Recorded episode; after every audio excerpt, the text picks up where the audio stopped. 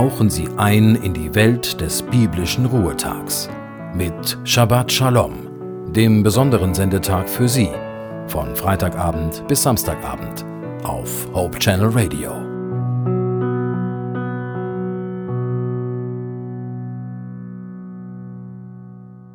Halt! Halt, stopp!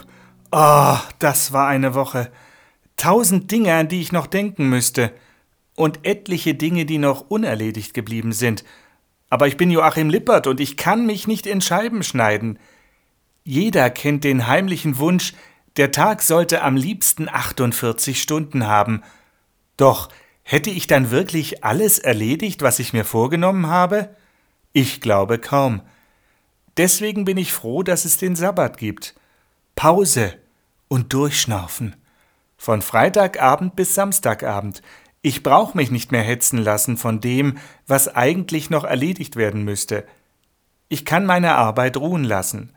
Und das Allerbeste, ich brauche kein schlechtes Gewissen zu haben. Wozu auch? Schließlich hat Gott selbst den Sabbat erfunden, schon ganz am Anfang, weil er wusste, dass der Mensch auch Ruhe braucht. Eigentlich ein einzigartiges Angebot. Gott möchte, dass es uns gut geht. Und dazu gehört einfach, dass wir Zeit haben, uns besonders um die zu kümmern, die wir lieben. Nach der Bibel hat Gott den Sabbat mit einem besonderen Segen ausgestattet.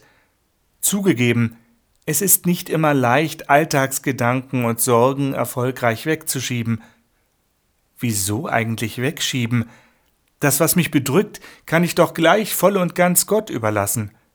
Er möchte mir meinen Stress und meine Sorgen abnehmen. Ich kann die Ruhe genießen mit Gott, mit mir selbst und mit allen, die mir gut tun. Danke für diesen Sabbat.